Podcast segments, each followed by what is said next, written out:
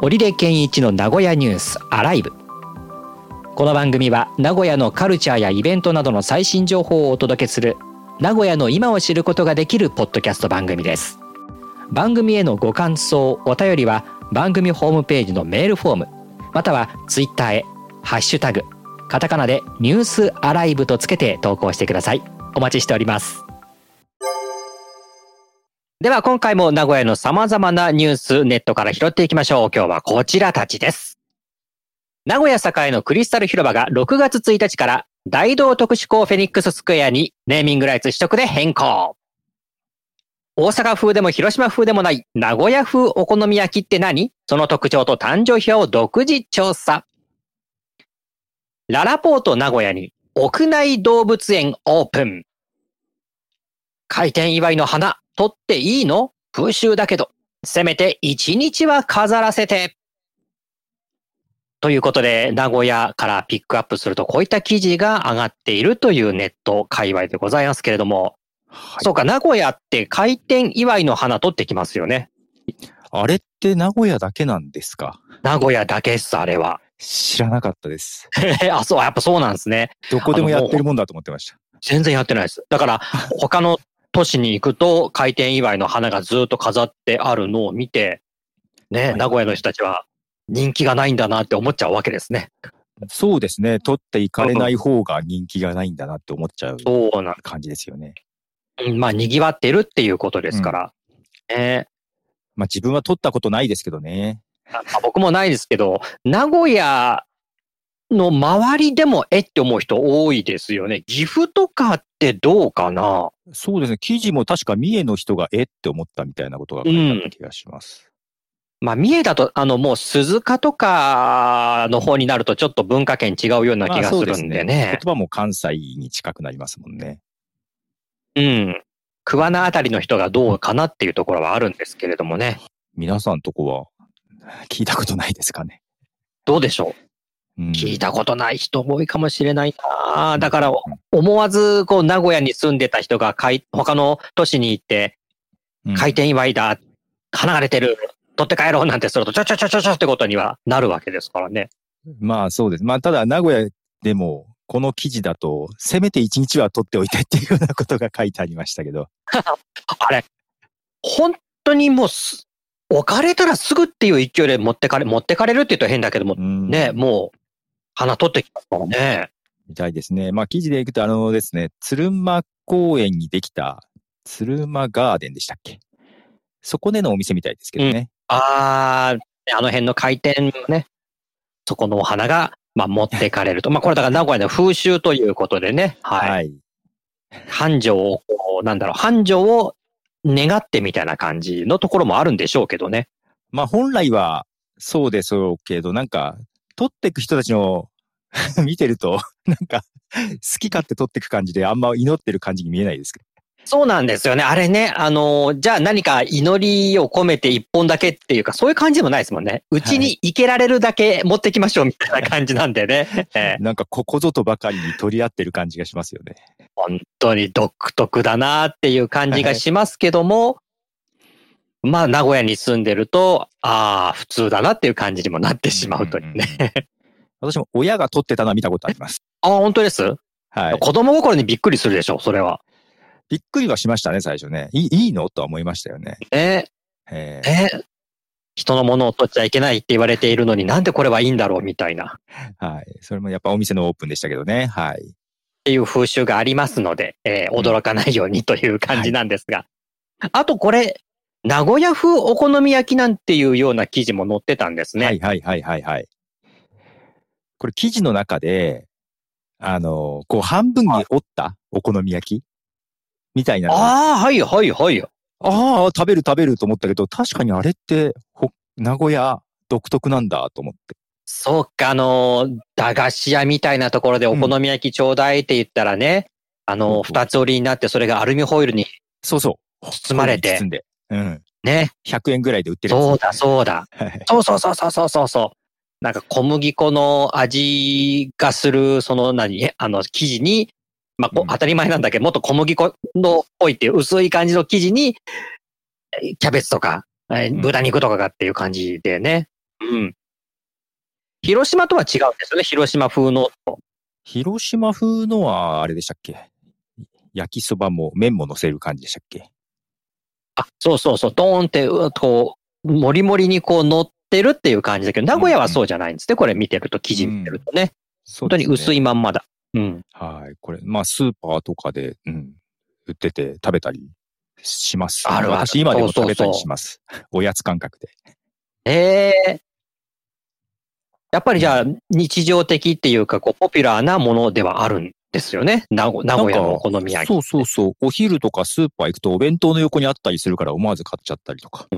ちょっとしたこう小腹空いた時とか、もう一品みたいな感じの時そがうね。そうそいういんでそうす。よはい。ねえ。いやー僕、父親が広島出身でね、もうひあお好み焼きあーそうを家で作ってくれることもあるんですけど、なぜか二つ折りにしてて。うんあれ どっかで名古屋のと混ぜ混ざったんだなっていう、この記事読んで今、。腑に落ちました。文化の融合が起きてますね。文化の融合が起きてるっていう。はい。まあでも、お好み焼きって、ねこう広島風お好み焼きって言ったら、お広島の人ってちょっと、え、ちょっと待てっていう感じになるんですよね。ああ、聞いたことあります。そうそうそう。これお好み焼きだからって、そうそう。はいまあ、今回、勉強ここでは、あの、広島風って言わせてもらいましたが、 はいはいはい。 まあ、大阪風っていうのは同じなんでしょうね。ねなんでしょうね。うん、いや、気使うな。 それだけやっぱりソウルフードではあるんだろうけど。まあ、その分、名古屋風ってあんま違和感ないですけどね。ね。あんまり名古屋風って言ってもそこまでのものでもない気がして。ないですね。でも言われてみればちょっとこれも、うね、ん。独特ですよね。確かにアルミホリンスって食べないやと思って。言われたらそうか、あれって独特なんだと思いましたね。ね。で、売ってる場所もスーパーとかそういうところですもんね。スーパーうのんフードコートみたいなところ、フードコーナーみたいいや、本当にお弁当の横に並んでたりして、な。うんうんうん。積み上げて。あの、はいみ、見ようによっては、こう、スターバックス行った時のこの、なんだっけ、フォカッチャとか、ああいうのが置いてあある。。あ、そうですすね。あんな感じで、あんなノリで置いてありますもんね。はい。もう一品どうですかみたいな感じ そ をう。そうそうそうそうそう。えー これも、なかなか、これこそ名古屋飯って感じがしなくもないな。確かに。ねえ、はぜひ、探し求めてほしいです。はい。結構食べにくいんですけどね。あちこちに売ってんだけれども、どこって言いづらいですね、これはね。そうですね。あちこちに売ってますね。はい。ねえ。あとなんですこの屋内動物園がオープン。ララポート名古屋やっぱすごいな。いろんなものがオープンしてくるな。本当にあの、なんでしょう。ペットショップじゃなくて動物園らしく、うん、入場料とかもあるんですよ。でもまあ動物に触れ合うっていう機会は確かに少なくはなってるでしょうからね。今、もっともっとね。まあまあ、そうですね。うん、ね。でも、ショッピングモールでしょララポートって。はい。でそこに動物園ってやっぱイメージないな。まあこれからできるんだろうけど。なんかペットショップは前からあったんですけどね。まあ、ただ、うんこの動物園という形でもう触ることもできたり、餌あげたりとかできるみたいですよ。わあ、本当に動物園だ。うん。コンクリートジャングルの中に。まあ、屋内なのですごく限られてますけどね、種類は。ね。うんでも子供たちに人気のものでもあったり、あとはそういったストレスに強いってこともあんのかな。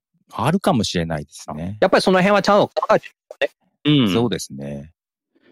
じゃあ展示予定の動物たちがカピバラ、ワオキツネザル、金果樹、なんだろう、二指ナマケモノ、ミーアキャット、フレミッシュジャイアント、パンダマウス、メンフクロウなどって書いてありますね。ええあ言われてみ、確かになんか触れ合いで結構おなじみの動物もいるかなっていう感じも、うん、カピバラとかそうですよね。うん。温泉とかあんのかなカピバラ温泉 とか。あってもおかしくないですね。ねえ、まあでもイベントの一環としてそういうのも出てくるかもしれない。冬場なんかうね。ん、うん、うん。わやばいな、このやララポートの屋内動物園で、当時の時に、ゆず湯に入るカピバラなんていうようなものをここでやった日には名古屋のローカルニュースで絶対取り上げますよね。かわいそうな気もするけど、大丈 夫かああでもなんかでも温泉入ってませんカピバラってなんか。な。よくよくありますよね。はい。うんあ、でもあれ寒いから入るんであって、あれどうなん そうですよね。ねえ、そんな暖房効いてる中で温泉入るのはい、どうなんだ無理やりろさせられて。う。はいや、ちょっとどういう展開になっていくのか。はい。どんなとこかね、ちょっと気になりますこけど。れ、今後オープンです。まあ、6月の25日にオープンでしたっけ、ええっ、と、ーあ、21日ですね。 ?21 日ですか。6月21日オープンということですね。はい。ララポ、楽しみな。はい。そして、えー、あ僕らはもうクリスタル広場って言っちゃうな。うんうんうん。待ち合わせ場所大の道特殊校フェニックススクエア。ねはい。ネーミングライツななんですね。これどういう略称になるんだろうフェニックススクエアなのかなそうですよね。そう、そう、そうなるかな。うん。クリスタル広場の名前は全然残らなかったんですね。起こんなかったですね。うんうんうん。もう今となっちゃクリスタルもないって話なんでね。 確かに。あ、フェニックススクエアって、あれハンドボールでしたっけハンドボールなんですよ。そうですよね、確か。うんうんうん。これだからややこしいのが、大道特殊校フェニックスっていうチーム名がネーミングライツになってるわけです、あそうかそうかそうかそうか。はい、そうですそうそうです。だいだから、フェニックスっていう扱いがこれすごく困るのは、はい。フェニックススクエアじゃないんですよね。だからそ。うかそうかそうか。そうですね。言うなればスクエアだけですよね。そうなんです。大道特殊校フェニックスのスクエアっていうような意味合いなので。そうですね。チーム名がそうですもんね。大道特は攻フェニックスですもんね。そう。 まあどうやってみんなに呼ばれていくのかっていうのがちょっと楽しみ。フェニックススクエアになっちゃうんだろうな。けど言いうん言いやすいのはそうですよね。フェニックススクエアねですよそうなっちゃいま。すよね。う。うんん。で、またこれややこしいのが、フェニックスの O がないんですよね。本当は PHEONIX ですもんね。あの、不死鳥のフェニックスですよね。そうそうですそうです。はいはいはい。王がで、入る。そのうん。 O がないんですよ。大道特殊校フェニックスってのはね。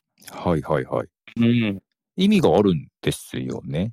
そうなんです。王は0点につながるから。縁起が良くないっつって外してるというですね。 ええなるほど。そうなんです。確かにややこしいですね。だから、綴りとしてもこれ、うん。うーん、結構、まあフェ、うん大道特殊校フェニックスはこれで合ってるんだけれども、うんうんうん一般的なフェニックスとはスペルが違うのでね。うん。そうですよね。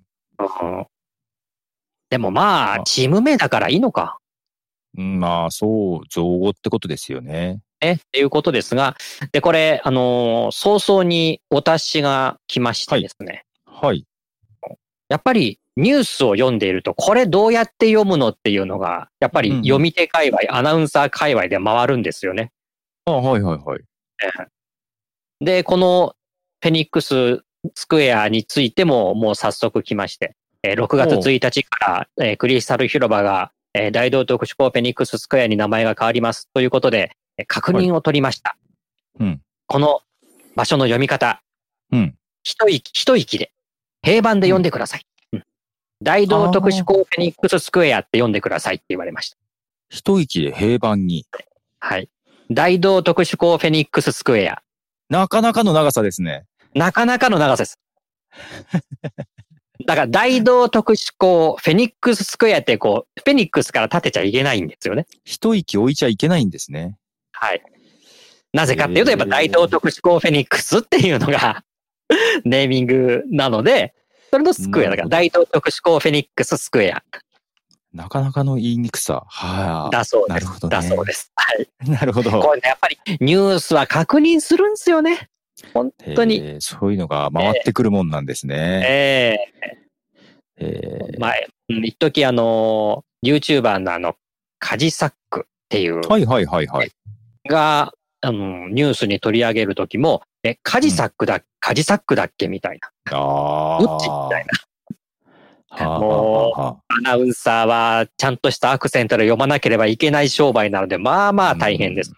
本人も揺れてますからね、確か。あ、揺れてるそうなんってでのすはか。両両方で言ってるようなことなかった。カジサック、カジサックって両、カジサックはないかな。なるほど。そう、だから正式な読み方っていうのは、その、読み仮名振っていいっていうだけじゃなくてね、読みこれどうやインっトネーて、うんションうん。アクセントつけるのみたいなところっていうのアクもあセるんントでね、ね。ややこしいですよ。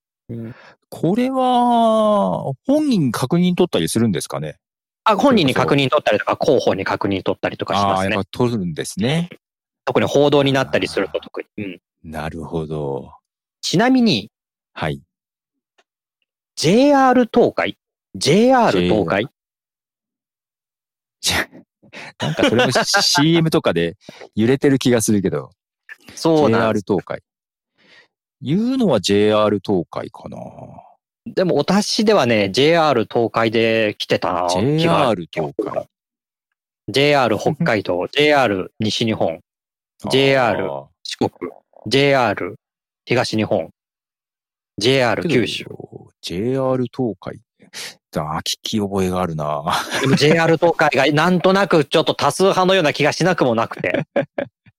なるほどな。うんけど正式には違うということですか。そう、これも、これはでもね、えー確か、ウェブに上がっているものを、確うんうんかう、ん証拠として、あが、あのーまあ、突きつけられたっていうか、見たんですけど、あーそのウェブの制作っていうのもそこまできちんと JR 東海なのか JR 東海なのか確認してるかっていうと、そういうのってあんまりやらなかったりする人も最近多いんでね。ああ、まあ、やる、うん、うん、うんやるときはちゃんとやるけど、うんうんやらないケースも確かにありますよね。本当はやんなきゃいけなくって、その辺はだから、うんツうんうんイッターとかがね、しっかりとやることなそんうでですけすど。ね。そええれこそ、ね、広報とかに確認して、そうなんですうん、録音するときは立ち会ってもらってとかしますけどね。そうそう。やるんですよね。そういったその音声物を作るときってのは実は。はいはいはい。はい。どこで切るかとか確かにありますもんね。そうそうそう。あるんでね。こう、そういう悩み。悩みがまた一つこれ増えるわけです ね。大道特殊校フェニックススクエアになって。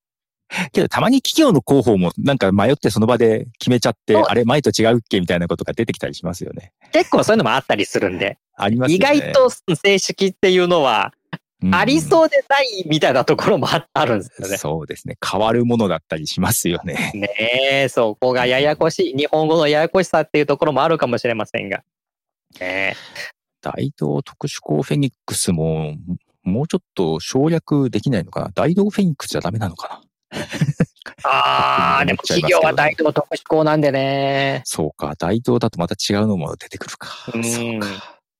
あのーなかなかの長さ。はい。全くまた違う話で、はい外資あり、外資ホールっていうのは、ああ、日本外資の外資ホール。はいはい。あれ、外資、あ、違う、あ、ごめんなさい、ごめんなさい。日本特殊闘業の方だ。NGK ホールああ、NGK ホール。 あれって、あれ、日本特殊工業って日テラみたいな名前になるんじゃなかったでしたっけえそれ知らないです。あれ日本特殊鋼、はいはいはい。ホールでしたっけ日。本特殊、あ、ニテラ、ごめんなさい、ニテラか。ニテラ。え、あニテラ英文の社名をニテラに変更するという風なのが去年の5月にもう言ってたんですね。えそうそうそう。だから、あのー新聞の一面広告なんかで見ると、ニテラっていうのもね、載ってて、あ全然、ん馴染みがないです。そうか、いや、英文の称号をニテラにしたってことか。そっかそっか。いや、ほら、ね、あのー旧市民会館でしたっけ日本特殊陶業はいはいはい。文化会館だったか、はい。あれがだからどうなった、どうするんだろうと思って、そっか、英文の屋号だから、関係ないか。うん称号か、英文の称号だからあ、。本当だ。2022年のニュースに、うん。 6月24日に決定って書いてありますね。英文称号をニテラコーポレーテッド。本当だ。日本特殊工業が英文だとニテラ。そうなんです。つながらない。そうなんです。ややこしいんで。で、だからに、日本はだから日本特殊工業でいいので、あそこのフォレストホール、ビレッジホールがあるところは別に日本特殊工業でいいのか。まあ今まで変わってないね通り日本語でっていうことですね。